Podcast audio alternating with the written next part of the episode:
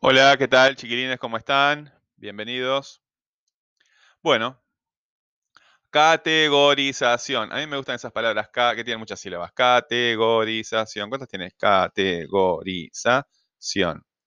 Seis sílabas. Si tengo cinco dedos más uno, pero si me falta algún dedo, no sé, no me los voy a contar ahora. Pero era una mano más un dedo, así que deben ser seis. Eh, categorizar, categorizar, categorización. ¿Qué quiere decir categoría? Quiere decir clasificar. ¿Vos en qué categoría jugás? Hay distintas categorías, ¿verdad? Categorizar y clasificar quiere decir eso.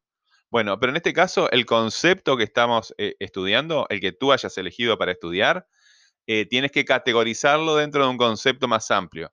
Por ejemplo, eh, ¿un perro qué es? Es una mascota, ¿verdad? Si es tuya. Si es de la calle, no es una mascota, es un animal. ¿Sí? Bueno, eh, una bicicleta que es un vehículo, ¿verdad? Una silla que es un mueble, porque hay otros vehículos, los autos, las motos también, los ómnibus son vehículos. O sea que si pones la bicicleta dentro del concepto vehículo, el concepto vehículo es más grande, ¿verdad?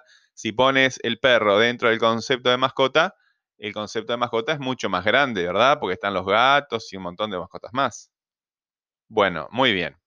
Eso es categorizar. Lo tienes que hacer con el concepto que tú estás trabajando. ¿Sí? Cualquier cosa, estamos a las órdenes acá en CREA o por el correo. Nos vemos en la próxima clase. Que pasen bien.